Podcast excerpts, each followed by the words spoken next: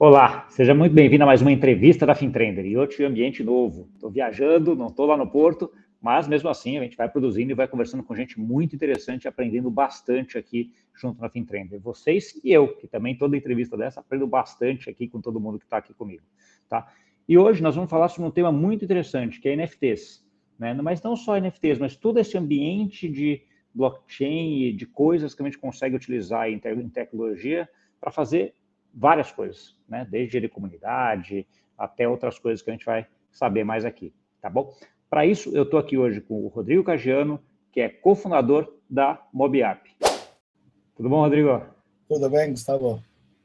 Muito Tudo obrigado pelo convite. Sabe que eu sou um admirador, né? Sempre falo para você que você é um dos que melhor falam de, de blockchain para negócio, você e o Magaldi, enfim, vocês são ícones aí do mercado. Muito obrigado pela oportunidade. Tá bom. Obrigado, obrigado por ter aceito esse convite para a gente bater o papo. A gente já tem interagido há um tempo aí, né, Cajano, com algumas coisas que eu tenho tido dúvidas ou curiosidades em relação a, NFT. Teve um negócio que você até colocou que lá no meu Instagram tem lá um negócio que tem um NFT que você que criou também, tal. Mas antes de a gente começar a entrar um pouquinho nessa parte técnica, o que, que é tudo, eu queria que você contasse um pouquinho da tua história. Né? Então, assim, como que você chegou em tecnologia e como é que você foi chegar aí em blockchain? Tá bom. Vou fazer uma introdução rápida, tá? Eu comecei no mercado de tecnologia em 96, né? Dá para perceber que eu entreguei muito projeto, que não tem um fio de cabelo na cabeça, e vocês sabem que entregar projeto de tecnologia é um problema. Tá? É, passei por todas as áreas, né? QA, design, desenvolvedor, gerente de projeto, enfim. Então, eu estou no mercado há muito tempo.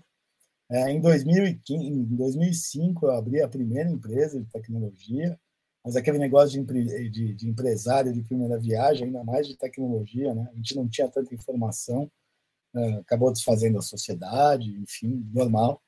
Aí, em 2008, a gente abriu a MobUp com outros nomes, mas com esse quadro societário que sou eu e o Fabiano.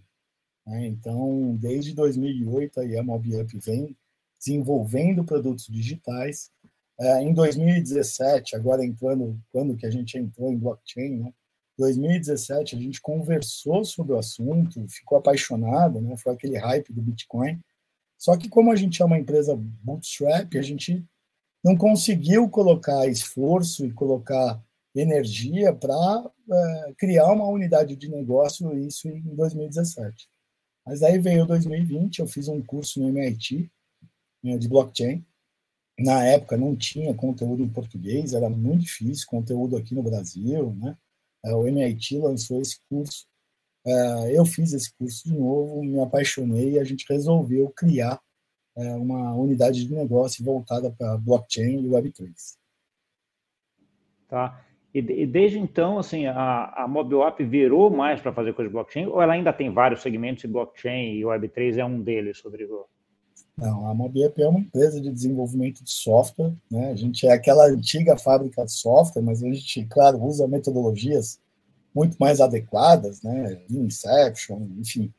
A gente, Agile, a gente não, não é aquela tradicional fábrica de software, mas a MobiUp continua com um braço de desenvolvimento de software Web 2 aqui, e temos também uma unidade de negócio voltada para o desenvolvimento de Web 3.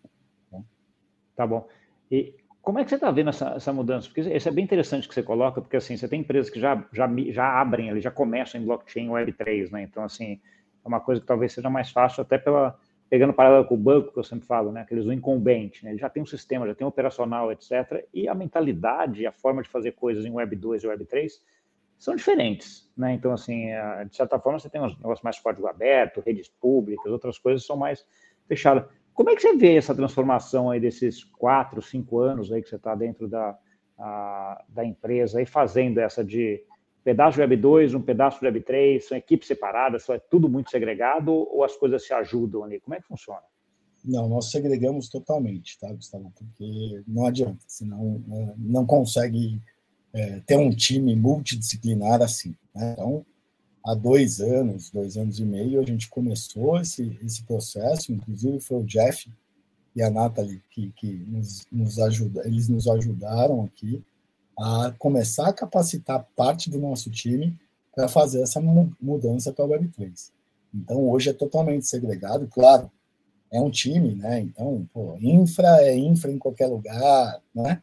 Então, você consegue também, é, segurança da informação é segurança, então você consegue também pegar alguns é, profissionais e nos ajudar nessa, nessa toada de, de Web3. Mas aqui é totalmente segregado. E foi uma dificuldade, tá, Gustavo? Foi uma dificuldade apresentar para as pessoas o que era um NFT. Né? Porque as pessoas, por mais desenvolvedor trabalha com token a vida inteira, né? É, uma, é algo super comum, você tokeniza acesso, né? Só que você explicar o que, é um NFT, mesmo para um time de tecnologia, foi uma dificuldade muito grande. Mas isso já está superado, uh, e até porque hoje nós temos muito mais aplicações para você mostrar o valor disso. Lá atrás, quando a gente começou, a gente não tinha quase aplicações, né? A gente tinha aquelas coleções de NFT que todo mundo ficava rico e não tinha aplicações que usavam NFT ou usavam blockchain é, para mostrar o valor. Tá bom. Nesse sentido, qual, qual foram os primeiros projetos ali que vocês fizeram, Cajano? Tá. É, em 2000, o primeiro projeto que a gente fez foi tokenizar o acesso ao curso do Caio Vicentino. Né? E assim, foi sensacional. Gustavo, porque não se falava de token gate, não se falava de nada. Uh, um dia eu conheci o Caio por intermédio de um amigo em comum, Alexandre Senha, uh, e a gente falou, vamos fazer seu curso? Assim, o Caio falou, na hora. Né? Então a gente fez o primeiro token, o primeiro NFT que dava acesso, que dá acesso à comunidade dele e dá acesso ao curso dele. Mas, em paralelo, a gente já estava desenvolvendo o nosso primeiro produto, que foi o It's Rank. Né? Uh, o It's Ramp veio de uma dor que eu senti. Né? Eu aprendendo sobre o mundo de Web3, eu fui tentar participar de, uma, de um lançamento de coleção uh, e vi que não tinha nem Ether na carteira. Pô, a hora que eu fui terminar todo o processo de ir numa Binance da vida, fazer no Your Customer sacar esse Ether para minha carteira para pagar o gas, tinha acabado o lançamento da coleção. Eu falei, puxa, assim não vai ser possível escalar. A gente juntou o time todo aqui e falamos, vamos criar uma solução para facilitar a vida do usuário. Né? Então, o It's Rank hoje, com cinco cliques, um usuário que não seja um criptonativo, um cripto bro, consegue mandar um Pix e mintar uma, um NFT na sua carteira. Entendi. E ele é, é, o It's Ramp é basicamente um negócio de um ramp, on-off ramp, mas ele é, ele é não custodial, né, Rodrigo? Custódia para a pessoa, tudo. Exatamente. Fica, a gente iniciou o It's Ramp é, com o usuário é, usando a MetaMask dele, né, usando a, a sua própria carteira, é, só que hoje a gente já evoluiu o It's Ramp e a gente já tem uma carteira não custodial também, porém é, usando o seu login social. Né? Então, através do login social, o usuário consegue criar, pegar um número de, de carteira na blockchain e fazer, uh, por exemplo, entrar numa, numa, iniciativa de NFTs. Tá bom, aí é uma coisa custodial. Então você tem as duas opções. Então, assim, que a pessoa ela tem a carteira dela e ela faz, ela administra, conhece todo aquele mundo de MetaMask, Web3, ou a pessoa que não consegue isso associa o e-mail lá no, no Web2 e, e, fica no sistema interno associado o Web2 àquela carteira. Quando ela quiser tirar, eventualmente, ela tira e joga para o Web3 quando ela se, se, se sentir confortável disso. Essa é a ideia. Exatamente. E daí a gente usa o quê? O Pix. Né? O Pix, a gente manda um valor de Pix para a conta corrente desse usuário, ele tem que confirmar. Se ele confirmar aquele valor, a gente manda para ele a seed phrase dele e ele consegue importar, por exemplo, para a sua carteira comum que ele costuma usar. Entendi, é uma coisa bem legal, porque você, se, você já se ancora na segurança e na identificação do sistema financeiro tradicional, aquele cara é ele mesmo. Exatamente. Né? O sistema tradicional financeiro não vai burlar tão fácil. Né? Então, é. foi uma, um meio da gente conseguir um pouco da, da segurança. Tá bom. E aí você fez esse, esse com o Caio, o Caio Vicentino que você comentou. Conta para a gente um pouquinho como é que foi a experiência, o que, que foi mais difícil né, e o que, que foi ali mais inesperado dentro desse projeto? Bom, cara, toda a teoria, a gente ficou três meses tá, desenvolvendo o token. De novo, não tinha conteúdo o suficiente na, na web, Gustavo. É, até tinham iniciativas aqui no Brasil que o pessoal usava o OpenSea. É, mas não, a gente queria fazer a página de lançamento do Caio, onde as pessoas iam lá, comprassem. Então tinha que ter o nosso próprio smart contract, tinha que ter tudo. Então, a gente, na teoria, três meses estava tudo pronto. Um dia antes de lançar, a gente foi ver, o gas custava, sei lá, 50 dólares para mintar um NFT. Uh, então, a gente viu que estava tudo errado. Ops! Como sempre, né? A tecnologia é isso, né? A gente acha sempre que é uma ciência exata, a tecnologia não é uma ciência exata.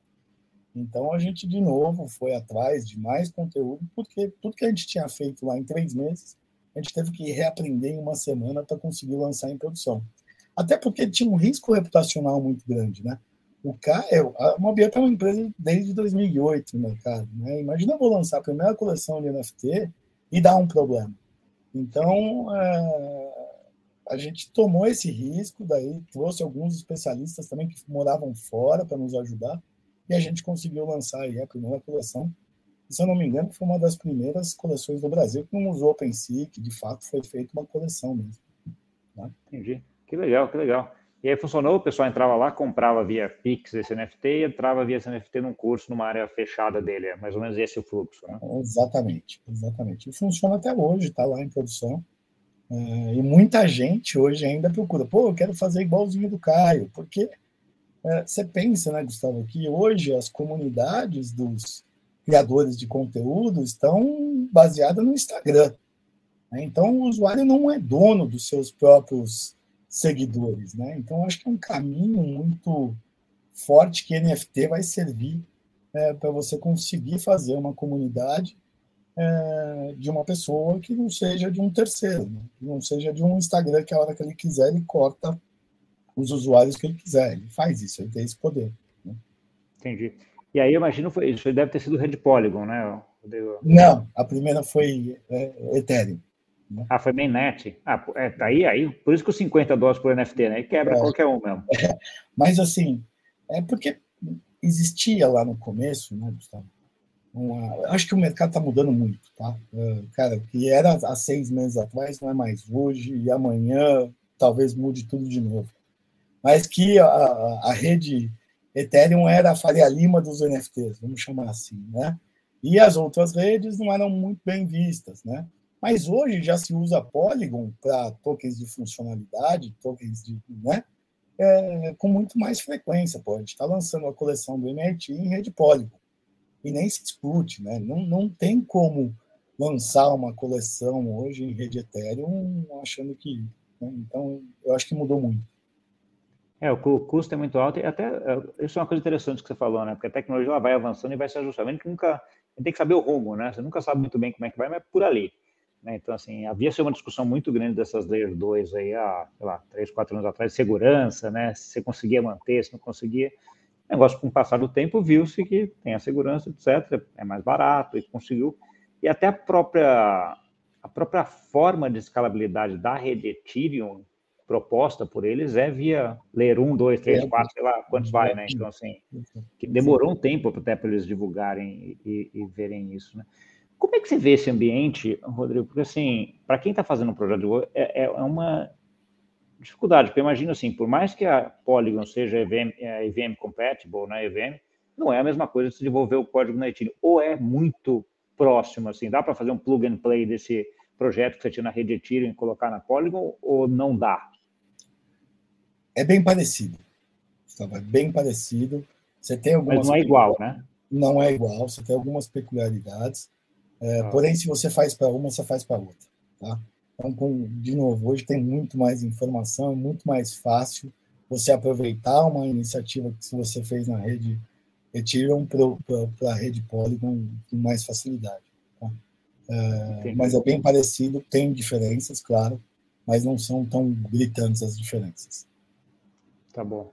E aí você imagina você ir para uma Polygon, para uma Arbitron, para uma, sei lá, Optimus, vai, é, é, parecido por ser tudo EVM, você pode fazer em, em, todas ao mesmo tempo nesse sentido, Rodrigo, ou não? Já me falaram que não, tá? Eu não vou falar das demais, a gente foca muito mais em Ethereum e Polygon aqui. A Arbitron ainda a gente não fez nenhuma iniciativa, a gente está bem focado em Ethereum e, e, e Polygon. Então as é, demais ainda a gente não viu, se eu falar, estou falando besteira. Não, é, não. É mesmo porque para o setor de, de NFTs, de, de, de, tokens não fugíveis, aí a Polygon parece estar muito forte, né? Então, assim, todas as iniciativas que eu tenho ouvido falar estão nela e faz sentido você estar. Mas vamos pegar a linha do, voltar na linha do tempo ali. Então, você, você lançou aquele projeto com, com, o Caio do NFT. Como é que, como é que seguiu depois isso aí? A gente foi tateando o, o, mercado, né, Gustavo? A gente tem criado diversos produtos aqui. Tá? A gente tem o Ticket também, que você cria plataformas de loyalty 3.0. É, a gente está é, testando o mercado. Né? A gente tem aqui é, tokenizadora que a gente lançou junto com a Núclea, inclusive daí fugindo um pouquinho de, de, de NFT, mas junto com a Núclea a gente lançou uma tokenizadora que está sendo destaque agora. A gente tem marketplace aqui de tokens, enfim. A gente está vendo onde vai dar o mercado, porque, de novo, mudou muito, uh, e a gente vai ver qual produto vai vingar. Né? O It's Ramp, a gente já conversou no paralelo, eu soube por alguns VCs que lançam um por semana, né? a questão do, do, do on-ramp, uh, marketplace. É, um, um, recado que eu quero deixar: a barreira de entrada do Web3 é muito pequena. Né? Então, assim, é, você faz uma iniciativa, você consegue ter diversas outras iniciativas. Então, para quem quer empreender aí no mercado de tecnologia, é, de Web3 e blockchain, fique esse alerta, porque é, é, tudo muito parecido, né? Eu não digo nem open source, tá, Gustavo? Mas sim que você faz uma coisa e você consegue a partir daquela coisa, fazer outras eh, bem interessantes. Tá? É, e que aí volta no ponto, até da, de um ponto que a gente às vezes conversa de, da discussão de NFT, né, de gestão de comunidade, etc. Porque em Web3, efetivamente, a gente acaba tendo o poder na mão do usuário, né? Porque ele vai ter os dados e é ele que vai definir, porque a discussão, eu sempre coloco a discussão, usar o Uniswap como exemplo, né, cara? Cara, tem 50, 50 DEXs aí, mais. Deve ter umas 500 DEX, sei lá quantas DEX tem hoje, cara. Mas, cara, todo mundo acaba usando é o Uniswap. É que tem mais liquidez, tá todo mundo lá e acaba fazendo. Então, você fica essas duas, Uniswap e Curve ali, que são as duas que são meio referências, apesar de ter outras com tecnologia melhor e que em algum momento, se eles não fazem a gestão boa dessa comunidade, essa comunidade vai para outro lugar e vai tradar ou vai negociar em outro lugar, né? Então, assim... E aí, voltamos para a parte de NFT, é uma ferramenta muito poderosa nesse sentido de gestão de, de comunidade, de clientes, de coisas, etc. Você concorda com isso? É essa a tua visão também? A NFT é o novo CRM, tá, Gustavo? É, eu entendo perfeitamente que é a nova linha de CRM você encarteirar um, um, um, consumidor seu e depois você criar relacionamento, mais relacionamento com ele. Né? Então, tenho plena certeza que NFT veio para ficar. Eu acho que daqui a pouco vai acabar a questão de cookies. Eu não sei qual que é a data, então você começa a encarteirar as pessoas, você começa a dar essas marquinhas digitais para essas pessoas, para depois continuar esse relacionamento. Que nós vamos ter desafios, né? nós temos que fazer um push em carteira, nós vamos ter que criar alguns outros recursos para você conseguir falar com essas pessoas, porque senão você fica sempre travado há um canal da comunidade para as pessoas saberem. Então, imagina que você tem a, a, a coleção da FinTrender, você quer fazer uma, uma promoção, se alguém não olhar teu canal, ninguém vai ficar sabendo. Então, nós temos que evoluir em relação a push, em relação a, a como se comunicar com essas carteiras. Né? Mas, sem dúvida nenhuma, a NFT é o novo CRM e a tendência é crescer cada vez mais iniciativas nesse sentido. É, e, e, como é que você vê essa questão de. Vou pegar o exemplo que você colocou, é, a Fintrender tem uma coleção lá, né, via, via Gota Social, a parte da, de NFTs da, da Fintrender. Isso é aberto. Qualquer um consegue saber quem tem aquela coleção e quem participa e quem é da comunidade Fintrender. É, isso também gera uma certa vulnerabilidade, porque vira um ponto que qualquer um pode falar assim: ah, eu quero fazer uma promoção agora para quem é da comunidade Fintrender. O cara entra lá, vê todo mundo arruma tudo. Como é que você vê essa discussão, Rodrigo? Cara, a gente falou sobre isso num evento e eu achei perfeito. É, eu vou falar um pouquinho de programas de benefício. Né? Então, hoje, os programas de benefício são da, da empresa para o consumidor. Pro consumidor né? O consumidor não é o protagonista, sim é a empresa que dá os pontos. Agora, a gente inverte um pouquinho essa pirâmide. Quem vira o protagonista de tudo é o consumidor né? porque a gente consegue, a Pepsi vai conseguir fazer uma promoção para os usuários da Coca. Então, a Coca que seja é, sensacional para manter aqueles usuários dela é, no seu programa de benefícios. Porque você tem a tal da composabilidade, que é isso mesmo que você falou. Você consegue criar qualquer iniciativa é, na blockchain usando qualquer coleção do mundo, que eu acho bem relevante, bem interessante. Né? Teve uma discussão, né, Gustavo? A, a, gente tem um produto aqui de time sharing. Né? Eu sei que esse nome não é muito bem visto em algumas cidades, é, mas é o nome. Né? Quando você dá direito de uso é time sharing, quando você dá direito de propriedade é o multipropriedade. Né? Multipropriedade é uma coisa mais brasileira e a gente está falando de time sharing. Aí é, eu discuti isso com o pessoal falando o seguinte: ó, é, os pontos que o usuário comprar são dele. Ele faz o que ele quiser. Mas aí o cara chegou para mim e falou assim: mas o dono do hotel não vai querer isso, ele quer que expire. Então acho que é uma mudança de mentalidade que nós vamos ter que ter no mercado, Gustavo, de, porra, se você vender os pontos, honre com eles e faz com que o usuário consuma aqueles pontos e compre novamente. Né? Então, acho que é a mudança que a gente vai viver na sociedade, através até de, de, de, desse uso da Web3. Né? Porque quem é o mais eficiente, quem é o mais bacana, vai continuar no mercado. É a mesma coisa que você falou aqui da Uniswap. Né? Você tem 400 DEX aí no mercado, mas o pessoal usa qual? Qual a melhor? Sim, sim. Não, e, e, acho que volta no ponto de que aí você joga, joga a, o poder para que a gente sempre fala, Web3. Na né? Web3 o poder fica no usuário, né? Então, ele faz. Tem outro aspecto que eu acho interessante também, Rodrigo, que eu vi a tua opinião, que é um pouco dessa criatividade maior na gestão desses, uh, dessa comunidade ou desses usuários, né? Ou mais flexibilidade que a Web3 traz para isso. Como é que você vê isso? Tá. É Acho que eu não entendi sua pergunta, Gustavo. Não, minha, é, minha pergunta vai no sentido assim, de que a gente tem, quando a gente está falando de Web3 e NFT, você consegue ter acesso digital àquela pessoa de um jeito relativamente fácil, né? Ela está ali, você, você tem, consegue ver, etc. E você consegue gerir isso aí de formas talvez mais criativas do que a gente tem hoje dentro dos sistemas que são o Web2. Porque você pode falar assim, cara, eu sei que aquele usuário, ele toma Pepsi, ele assiste a FinTrender, ele, ele joga futebol, ele tem um, ele foi no jogo de futebol ABC, etc. Então, assim, você consegue ter essa informação que hoje você não consegue ter em Web 2, pelo menos talvez não tão assim disponível para todo mundo. É, isso acaba gerindo, fazendo com que você consiga fazer essa gestão dessa comunidade de uma forma muito melhor, mais, mais flexível, com mais possibilidades de você fechar aquele público mais, mais legal para você. Isso é uma coisa que você já vê sendo usado, Rodrigo, ou ainda é uma promessa em termos de Web3? Eu acho que é uma promessa, até por causa dessa mentalidade. Ainda que a gente tem, tá? Que a gente enfrenta isso de fato. Pô, mas eu não quero tanta transparência assim. Eu não quero minha coleção que o meu concorrente possa usar. Sabe? Eu acho que nós estamos nesse momento, assim, sabe, Gustavo?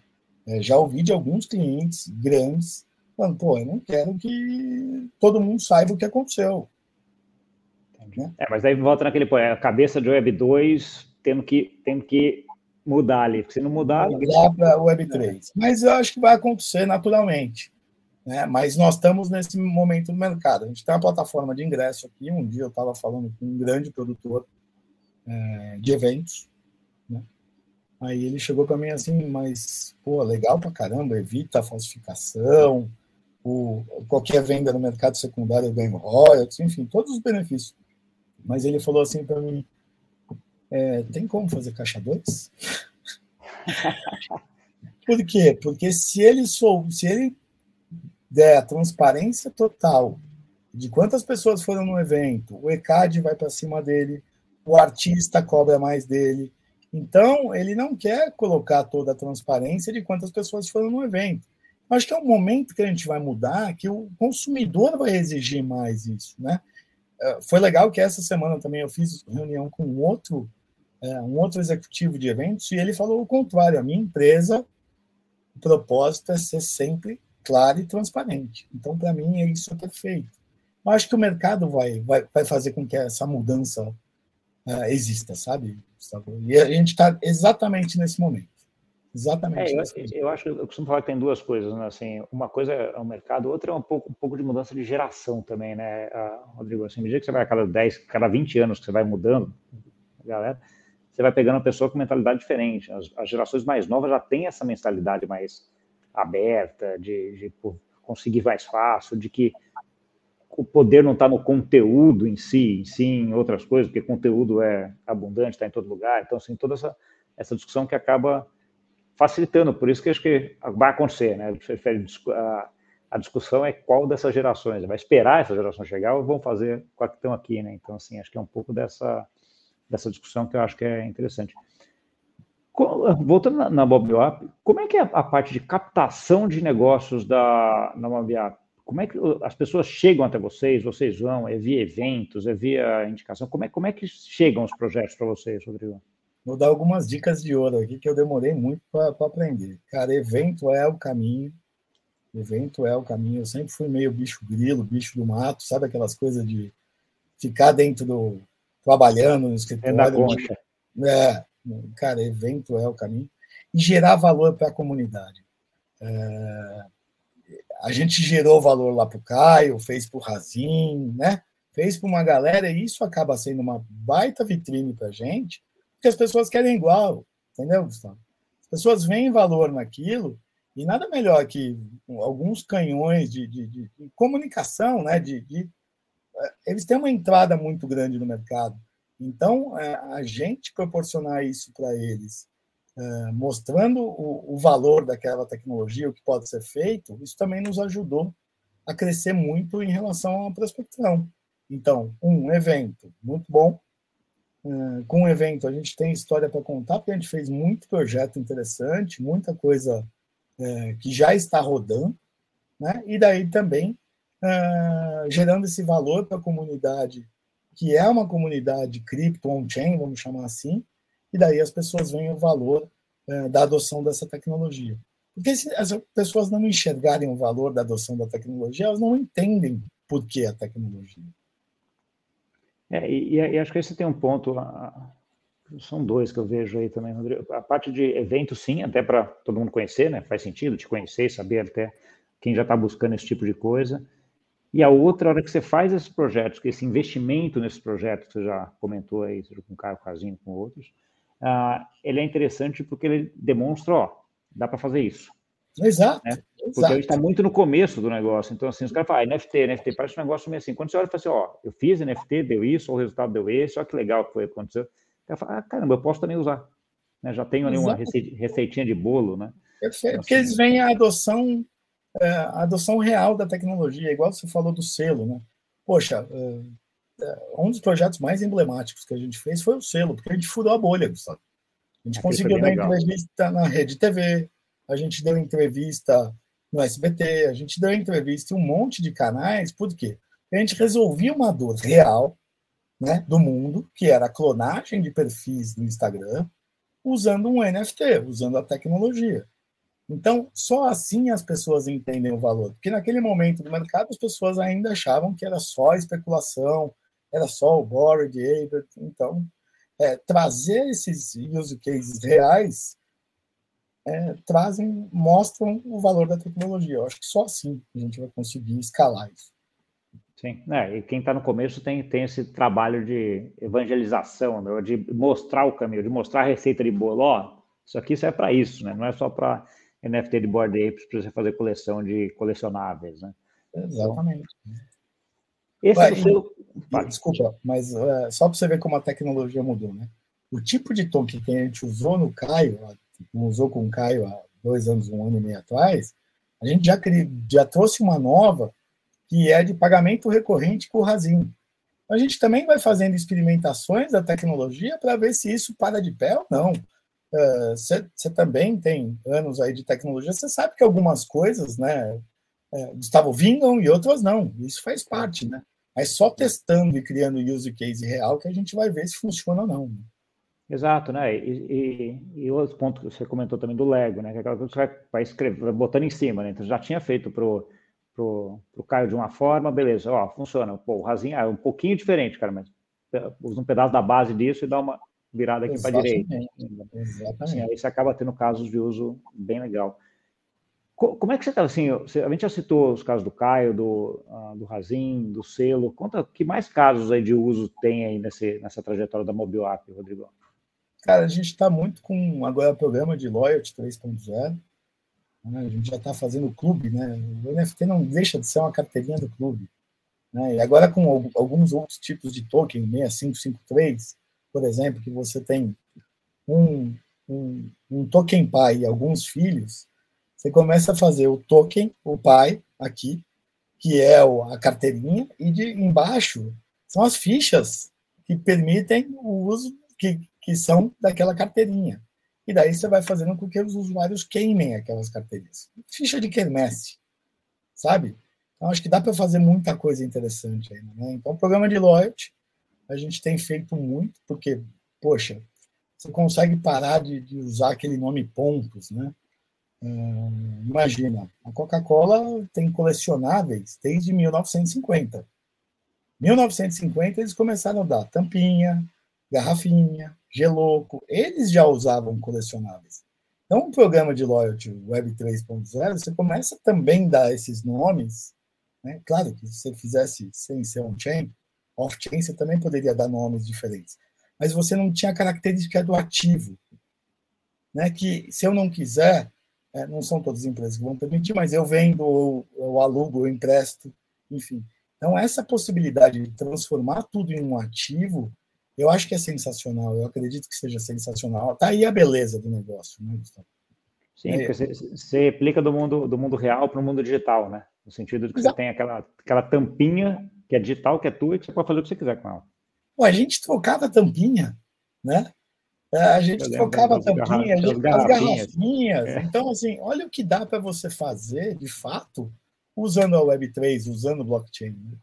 Então, eu acho que esse é o caminho. Né? Tirar esses nomes, eu acho que vai ter que ter um rebrand de tudo. Vamos ter que parar de falar nome, blockchain, né? Vai ter que ser uma, uma, uma navegação fluida onde o usuário nem sabe né, que ele está usando blockchain, mas que ele sabe que é um ativo. É, eu tenho uma frase que eu não sei se é verdadeira, mas eu gosto muito. Que NFTs têm o poder de transformar coisas antes inimagináveis em um ativo. O curso do Caio, voltando aqui, porque é um case bem constituído, já rodou mais de 40 Ethers no mercado secundário. Cara, quanta gente compra curso no Hotmart, onde for, e nunca usou na vida? Porque ele não pode, a hora que ele quiser, ele vender o curso ou né, alugar, enfim. Então, olha quanta possibilidade a gente tem para fazer. É a mesma coisa os pontos de cartão de crédito. Pô, você já foi trocar um ponto no cartão de crédito hoje? Dá, dá para alguém? Claro que os caras não querem, mas a taxa é gigantesca. Né? Se você começa a trazer o Web3, blockchain, você consegue fazer isso com uma facilidade tremenda. Tá bom. Nesse sentido de, de adoção, e olhando aí para um pouco para o futuro, aí, que, qual é que você acha que são os gargalos? Você já citou um aí, né? Que é a parte da nomenclatura, né? De ficar usando esse monta sopa de letrinha de blockchain, NFT, não sei o que lá, tal, que para quem. Pra, pra, até para a gente, às vezes, é muita. Vira e mexe aparece um nomezinho que eu preciso dar uma olhada o que, que é também. Mas. ah, tirando essa parte assim da, da, nomenclatura dos nomes, assim, o que, que você acha que é a grande a dificuldade ou grande embrólio hoje para adoção em massa aí de cripto e NFTs? Eu acho que UX comum, né? E a questão regulatória é fundamental, né, Gustavo?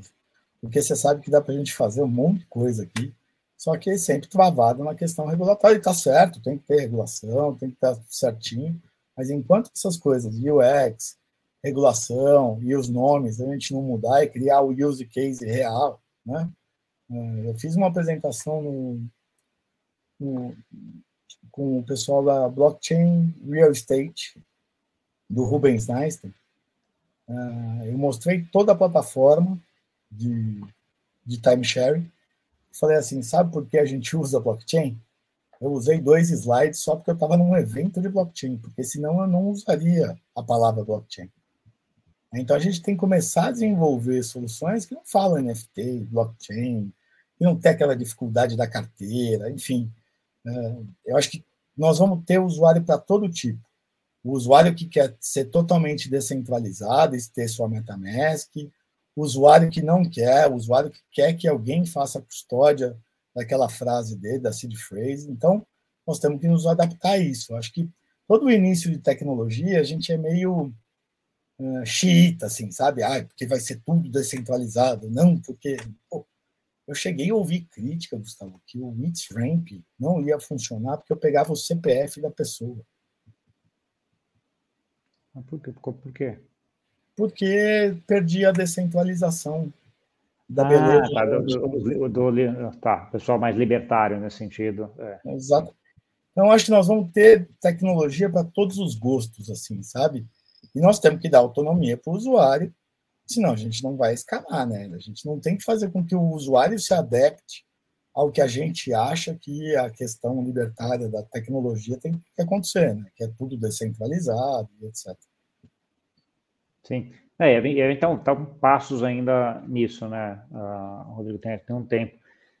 Nessa parte aí, eu sempre eu tenho estudado muito e visto muito sobre duas coisas que estão falando muito agora em, é, nessa parte de tecnologia, né, que é o tal da Count Abstraction, que endereça, sei lá, um pedaço disso, né, e outra parte do ZK, né, Zero Knowledge Proof, Zero Knowledge Proof para ver a parte de privacidade. São coisas que você está olhando, qual é a tua opinião sobre esses negócios? Ah, hum Primeiro, o Account Abstraction a gente está estudando e tentando colocar na nossa Smart Wallet. Só que tem uma dor que gera custo. Né? Então, imagina que para cada conta, para cada carteira que o usuário for criar usando um e-mail social, alguma coisa assim, nós vamos ter um custo. Precisamos ver se paga a conta, né? No final... Você vai, você vai, ter você vai ter que ter um smart contract que link um com a outra. Exatamente. Né? Tá então, a gente precisa achar meio termo aí. Precisamos achar, não, não achamos ainda, tá? Estamos aqui em estudo. E o Zero Knowledge também é algo que está sendo estudado aqui internamente, e a gente tinha visto lá atrás até uh, para fazer validação de fake news. Né? Uh, mas, cara, por enquanto está em tá andando, mas não, não temos nada tipo tá pronto, tá funcional, a gente não tem essas duas tecnologias, a gente está muito mais estudando ainda, entendendo onde usar, do que pronto, alguma coisa já em produção, gerando valor. Tá bom. É, outro ponto que, que eu queria ver contigo, como é que você está vendo essa iniciativa do Banco Central aí na parte de, de real digital, a, a rede do real digital, real tecnologizado, etc esse movimento que está puxando essa parte de tokenização também, né, que você até citou aqui, que vocês têm também uma, uma iniciativa ali de tokenização. Como é, como é que você está vendo isso? Cara, eu sou muito empolgado com Real World Assets. É, eu gosto muito, e daí vem NFT, né? Transformar um carro em NFT, Gustavo, e daí a gente consegue dar empréstimo de garantia.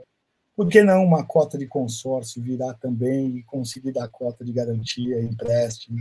Então, acho que esse caminho da, da economia tokenizada é, é o, o, que eu, de fato, acredito bastante. Né? Sou muito mais do mercado on-chain do que o mercado cripto. E isso eu acho que é um caminho absurdo. A gente tem um projeto pessoal da StoneX, por exemplo, é, que eles é, tokenizam é, café ou fertilizante, vai, vamos supor assim. Aí você faz uma troca pela outra. Você faz o tal do barter. Né? Eu acho que você manja muito mais que eu que isso, mas você faz isso e você ganha uma eficiência absurda, né? Porque ninguém vai levar lá as sacas de café, enfim, você, você consegue dar mais agilidade para tudo isso. Né? E a hora que isso começar, não sei se pode, mas se começar a fazer isso interoperável no mundo, é sensacional. Então, acho que tem muito caminho nesse sentido, no meu ponto de vista. O certo, queria até saber a sua opinião sobre isso. Não, acho que sim. Eu, eu acho que é, para mim vai ser tudo tokenizado em, em, algum momento do futuro. A discussão é acertar o timing disso, né? Porque essas redes blockchain ou essas uh, e aí eu, eu, tenho a opinião que a gente vai ter convivência dos dois, né? As redes blockchains públicas, né? E as redes blockchains proof of authority, vamos dizer assim, né? Uh, permissionadas, né? E vão ter que vamos conviver com as duas e vamos ajustando. É o que vai ser. Vai ser o mundo vai estar tudo dentro das redes, porque a grande eficiência é muito grande quando você coloca isso, né? E, Rodrigo, aí precisa ajustar algumas coisas como privacidade, como ainda a usabilidade, que nem você falou, que são coisas que vai ser ajustado, né? Acho que a gente tem uma ansiedade, imagino que você corrobora também, você tem essa mesma visão, a gente está dentro, eles têm aquela ansiedade de, caraca, a gente tem que resolver a usabilidade, a gente tem que resolver a parte de privacidade. É, mas vai resolvendo, calma que, que a gente chega lá, né? Então, assim, não é da noite para o dia, e quando eu resolver esse, vai ter mais uns dois, três ali que a gente vai olhar e precisa resolver isso aqui também. A gente vai seguindo, né? E a gente vira, vive numa bolha, né, Gustavo? Porque a gente acaba vendo só isso e a gente acaba bombardeado de informação o tempo todo. Daí, no começo, eu ficava desesperado aqui, do FOMO, né? Fear Missing Out. Pô, eu preciso correr aqui para desenvolver isso, preciso. Aí, um dia, alguém no, no, num grupo falou assim: pô, pessoal, mano, vamos pegar leve aí, que não dá para viver de FOMO, senão a gente nem vai viver. Então, hoje eu já estou é. mais calminho. Eu acho que tudo é o seu tempo mesmo, sabe? Vai tudo acontecer é, lógico que a gente tem que andar, tem que gerar valor, tem que criar tecnologia, mas é, é, como você disse, as coisas vão se ajeitando ao longo do caminho. Não dá para viver é. no fomo o tempo todo, senão você enlouquece. Não, senão, é, exatamente. E isso vale para cripto, para mim, vale para tudo, no final das contas. Porque a gente está num ambiente hoje de abundância de informação. Então, assim, cara, se você quiser saber sobre, sei lá, qualquer coisa no mundo, você vai ter informação para você saber, coisa, etc. Você vai ligar e vai, caraca, você quer saber tudo. Não, calma, calma. Então, assim, Exatamente. por parte, fo focar e falar assim, ó, agora é hora de ver isso aqui, vamos focar nisso daqui, ter esse projeto, aquele projeto, hein? isso aí a gente vai andando. Virgão, a gente chegou perto do tempo aqui que, é, que eu tenho para gente, a gente conversar. Eu queria agora que você deixasse uma mensagem final e onde o pessoal continua essa conversa contigo. Uh, os canais é arroba Digital. Uh, nosso site é mobiup.com.br. Tem aqui o meu Instagram, quem quiser me seguir, falar, estou sempre à disposição. Agradeço demais aí, Gustavo. Estou uh, bem empolgado, porque tem muita coisa que a gente pode fazer. E é isso. Quero agradecer a oportunidade e me colocar à disposição de quem tiver alguma dúvida, quiser saber alguma coisa mais sobre os projetos que a gente tem desenvolvido. Tá bom. Eu vou deixar depois aqui na, na, nos, na descrição tudo essa, é, esses contatos também para quem quiser clicar lá e já vai direto falar contigo aí para fazer, para entender esses projetos vários que você colocou aqui também, e às vezes tem alguma ideia de outro também que tá. pode fazer junto aí, vão falando contigo, tá bom? Rodrigo, prazerzão, obrigado aí pela, pela aula e pela explicação e por tudo aí que você tem feito aí, e boa sorte aí nessa, pra, nessa vida para frente aí para trazer o Web3 para todo mundo. Eu que agradeço, aí, Gustavo, muito obrigado e parabéns pelo canal, parabéns pelo conteúdo, que é sempre muito bom. Muito obrigado. Para você que nos viu, muito obrigado pela audiência. Não esquece de deixar aquele like, compartilhar com aquele amigo e amiga que gosta desse assunto, se inscrever no canal se você ainda não está inscrito. É um conteúdo muito legal. Alguém que começou ali, que já está em tecnologia há muito tempo, que está saindo ali, já saiu, né? Eu acho, até no Web 2 para o Web 3, já está com cabeça de Web 3. Né? Então, assim, já está trazendo todo mundo, todas as empresas e todas as pessoas com projetos ali, vida real, cabeça legal de, cara, vamos fazer o projeto, ensinar, ó, fizemos, ó, dá para fazer assim, quer fazer? Vamos, se tiver alguma ideia, os contatos estão aqui embaixo, sei lá, e falar com ele também, tá bom? Obrigado e até semana que vem. Tchau, tchau.